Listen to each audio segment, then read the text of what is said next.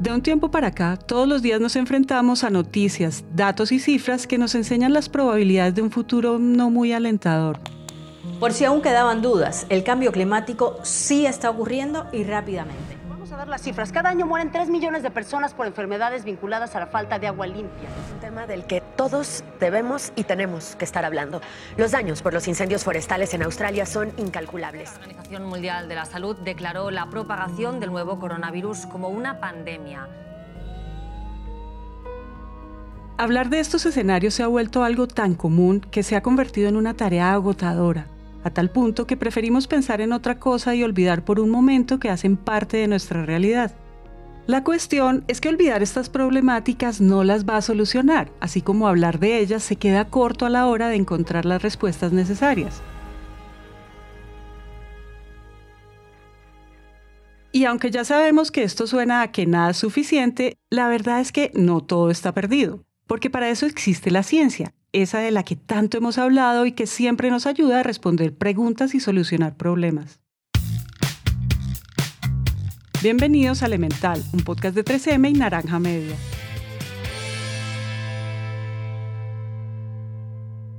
Seamos honestos, cuando pensamos en dónde están haciendo las respuestas a este tipo de problemas, a nuestra cabeza llegan países como Estados Unidos, Alemania, Suiza y China. Esto principalmente porque pareciera que nos llevan años luz en cualquier tema de desarrollo y además porque muchas veces nos han demostrado sus capacidades a la hora de resolver problemas. Por ejemplo, hoy en día en Suiza, el Instituto Federal Suizo de Tecnología en Zúrich se encuentra trabajando en tecnología que permita reciclar hasta el 92% de plástico, porcentaje que en realidad es muy alto, teniendo en cuenta que un proceso de reciclaje normal se pierde hasta el 90% de la materia prima. Esto es solo una de las muchas iniciativas que se están desarrollando. Entonces, ¿se imaginan qué más se puede hacer? Las posibilidades son infinitas. Hasta aquí pareciera que solo les estamos hablando maravillas de estos países. Pero lo cierto es que no son los únicos productores de ciencia, y para demostrarlo estuvimos hablando con Valesca Zambra, científica chilena y estudiante de doctorado en física en el Instituto de Ciencia y Tecnología en Austria. Para Valesca, hoy en día hay científicos en Latinoamérica y que desarrollan investigación de impacto mundial y que no tienen nada que envidiarle a personas que desarrollan ciencia en los países del primer mundo. El problema es que son pocos y a pesar de, todas las precariedades, logran hacer ciencia de, de impacto mundial. El tema es que necesitamos más. Si hay algo importante que resaltar en esto que dice Vale, es que en Latinoamérica son pocos los científicos. De hecho, y como dato curioso, para hacernos una perspectiva del panorama de la ciencia en el continente, solo cinco latinoamericanos han ganado un Nobel en alguna de las categorías de ciencia. Cinco de los más de 300 premios concedidos en ciencia a lo largo de la historia de la premiación. Puede que esto suene a que sin un Nobel el desarrollo científico de un país pierde validez, pero no es lo que queremos decir. Lo que sucede es que esta cifra al final puede ser un termómetro de cómo se ve Latinoamérica en el exterior. Pero si algo hemos visto en los últimos años es que como países latinoamericanos también hemos sido capaces de superar algunas de las grandes problemáticas y hacerlo está dando resultados.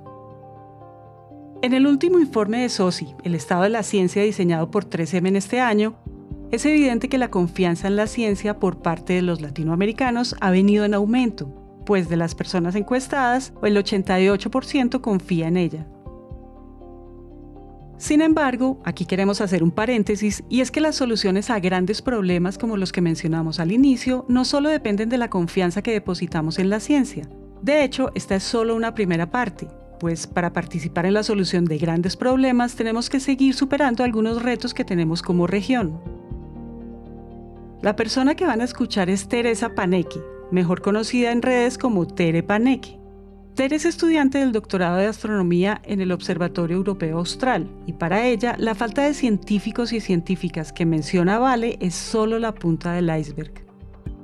Yo creo que Latinoamérica, así a nivel global, tiene por supuesto que enfrentarse a todas las problemáticas de las diferencias y la inequidad que hay en acceso a educación. Y también eso va conectado con que aún falta descentralizar la ciencia porque si uno compara la cantidad de oportunidades con respecto a talleres científicos, de charlas científicas, de conferencias científicas. En general, falta a redes de apoyo de parte de las autoridades. Estas barreras que mencionan Tere y Vale no funcionan de manera aislada, porque la falta de acceso a la educación y la centralización de la ciencia al fin y al cabo resultan en la poca producción de conocimiento científico, esa misma brecha que les mencionamos. Entonces, si somos conscientes de esto, es lógico pensar que encontrar la solución a una de esas barreras nos permite desbloquear nuevas maneras de abordar esos desafíos. Y es ahí en donde debemos tomar acción, realizando unos cambios que aunque pueden parecer pequeños, en realidad son de gran impacto. Entonces, creo que lo primero es justamente permitir un cambio en el modelo educativo que fomente la curiosidad y lo otro, por supuesto, es querer realmente promover el conocimiento libre, el conocimiento sin barreras, sin expectativas, el conocimiento simplemente por aprender. Cuando se trata de superar las barreras presentes en la educación, necesitamos ir más allá del modelo formal con el que ya estamos familiarizados. Ese que muchas veces se limita a un salón de clase, pero que al mismo tiempo puede quedarse corto a la hora de motivar el aprendizaje por el sencillo placer de aprender, como lo dice Tere. Con esto claro, queremos decirles algo. Y es que con esta única forma de entender la educación, lo único que logramos es reducir las posibilidades de que una idea, una pregunta, una conversación toque el interés de más personas y haga eco en la forma de resolver esas grandes problemáticas. Es por eso que debemos facilitar el acceso al conocimiento, habilitando diferentes espacios para que éste llegue cada vez a más personas, y eso se llama democratizar el conocimiento. Una buena noticia es que cada vez somos más las personas que nos sumamos a esa labor. Por ejemplo, en 3M sabemos que podemos motivar a miles de personas para que sus ganas de aprender nunca se vayan, y por eso creamos diferentes experiencias y oportunidades como programas de enseñanza en el área STEM, así como una serie de becas en las que 5 millones de personas podrán acceder a oportunidades que van a llevarlos por nuevos caminos de conocimiento. El punto acá es que cuando estamos dispuestos a que más personas puedan acceder al conocimiento, pasan cosas increíbles. Y por eso... El conocimiento tiene que ser compartido. Tenemos que democratizar el conocimiento. Entonces es necesario que, tengamos ese, compromiso. Y para hacer más atractiva la, ciencia a los niños, niñas, adolescentes, es necesario también que hayan referentes, porque así podemos llegar de una forma más cercana a, a las nuevas generaciones y pueden decir, bueno, como ella lo hizo, yo también lo puedo hacer. Si lo pensamos bien, muchas condiciones en la región están dadas para crear conocimiento científico de calidad. Solo imaginemos los lugares geográficos increíbles desde donde se hacen estudios astronómicos en Chile o los laboratorios de ciencia más avanzados en Brasil y Argentina. Sí, hay brechas, pero también hay miles de oportunidades que poco a poco estamos reconociendo, y eso es algo que los jóvenes están entendiendo. Y aquí queremos contarles una historia. Katia Chazarreta es una joven ingeniera electrónica mexicana de 26 años. La historia de Kat, como le dicen sus amigos, inició cuando a sus siete años se dio cuenta que quería ser astronauta, profesión que a muchos nos ha causado fascinación en algún momento, pero que no ha sido más que eso, un interés.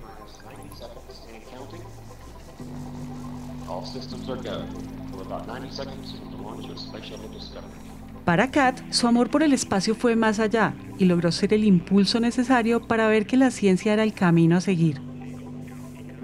Después de enfrentarse con todas las barreras de las que hablaban Vale y Tere hace unos minutos, Kat terminó su pregrado en ingeniería electrónica y se convirtió en la primera mujer mexicana en ir al espacio, gracias a que en 2019 fue elegida entre 7.000 personas por la organización Space for Humanity para participar en la misión espacial NS-21 Blue Origin. La misión tenía el objetivo de llevar a personas como nosotros al espacio para que desde allá experimentaran algo conocido como efecto perspectiva, ese efecto cuyo propósito era generar un cambio en la conciencia de los astronautas para que luego de la misión se sintieran inspirados y pudieran buscar soluciones a los problemas de la humanidad. En el caso de Kat, el efecto perspectiva le ayudó a comprender que si queremos ser más los latinoamericanos poniendo el nombre de la región por lo alto, necesitamos dejar de pensar que el conocimiento es solo de unos pocos, y por eso tomó la decisión de hacer más fuerte su ejercicio de divulgación en redes sociales, pues de esta manera serían más las personas intentando solucionar problemas en la región.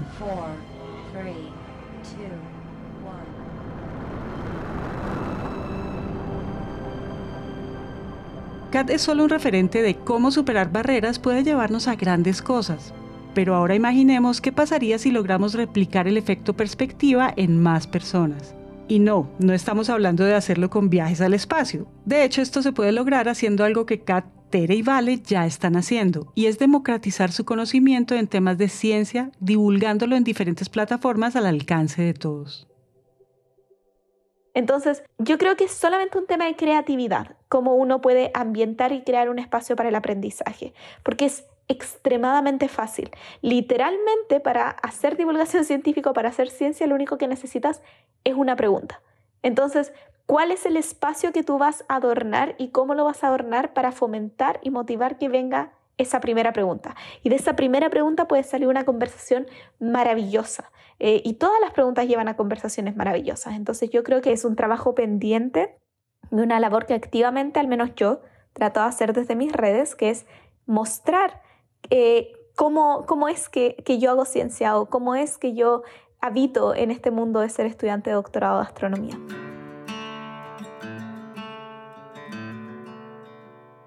Miren, en el informe de SOSI nos dicen que el 87% de los latinos quiere saber qué se está haciendo en cuestiones de ciencia. Si se dan cuenta, son muchas las personas que tienen curiosidad por saber hacia dónde vamos. Y esto solo refuerza la idea de que impulsar espacios de aprendizaje más diversos es necesario. Cuando vemos en la divulgación científica una forma de construir puentes entre personas, generaciones y conocimientos, las relaciones que se tejen entre todos estos son más sólidas logrando que empecemos a confiar más en lo que se está haciendo y en todo lo que se puede hacer. Muestra de esto es que el 90% de los jóvenes de la región entre 18 y 24 años ahora confía más en la ciencia. Puede que solo estemos mencionando las generaciones más jóvenes y que en este episodio ellos hayan sido los protagonistas, pero si en verdad queremos empezar a ver cambios, la solución no solo está en sus manos. De hecho, todos debemos empezar a involucrarnos más para enfrentar esas barreras pequeñas que nos impiden solucionar esas grandes problemáticas de las que tanto les hemos hablado. Sí, estamos hablando del futuro, pero las acciones que nos van a llevar a esas soluciones podemos empezar a realizarlas desde hoy. Cada vez pueden ser más los padres que crean en sus hijos, así como podemos ser más las empresas promoviendo la disminución de brechas. Y de igual forma pueden ser más las familias y amigos que fomenten en niños y jóvenes la curiosidad por la ciencia. Al final, si cada uno de nosotros pone de su parte, esa es realmente la única manera en la cual nosotros como humanidad salimos adelante. El buen acceso a educación, la posibilidad de que educarse no dependa de tu ingreso socioeconómico, el desarrollo de tecnologías limpias, la inversión estatal en programas que fomenten la divulgación científica, que fomenten el interés y la curiosidad en niños y niñas. Entonces, eh, así veo el futuro de Latinoamérica, enfrentándose eh, con educación, con buenas políticas públicas, con ciencia, con tecnologías limpias y con colaboración. Eso también es muy importante.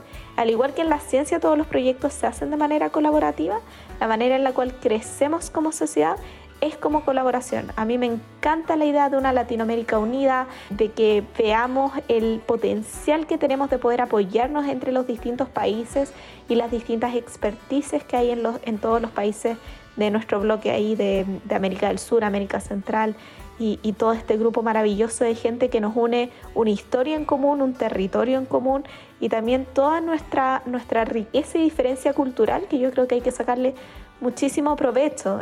Soy optimista, soy optimista en que el futuro va a ser bonito, soy optimista en que hay mucha gente levantando la voz y trabajando para que eso sea así.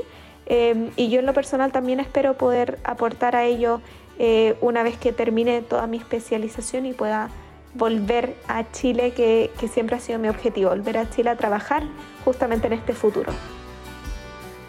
Elemental es un podcast de 3M en coproducción con Naranja Media. Este episodio fue escrito y producido por Valentina Barbosa y Ana María Ochoa. El trabajo editorial es de Araceli López. El arte, diseño y material publicitario es hecho por Luisa Ríos. Todo el soporte técnico para la grabación es hecho por Julián Cortés. El diseño de sonido y la musicalización fue realizada por Santiago Bernal y Juan Diego Bernal desde mixyourcontent.com. Adriana Ríos y Marcela Linares dirigen todo el trabajo editorial, contenidos y curaduría por parte de 3M. Este año queremos hablar mucho más con ustedes, por eso cuando compartan este episodio y todos los que se vienen pueden usar el hashtag elemental 3M. También pueden encontrarnos en Instagram como 3M Latinoamérica o pueden escribirnos al WhatsApp de nuestros productores, más 57 317 316 9196. Por supuesto, también pueden seguirnos en Instagram como Naranja Media Podcast, la casa productora de este show. Yo soy Margarita Calle y nos escuchamos en el próximo episodio.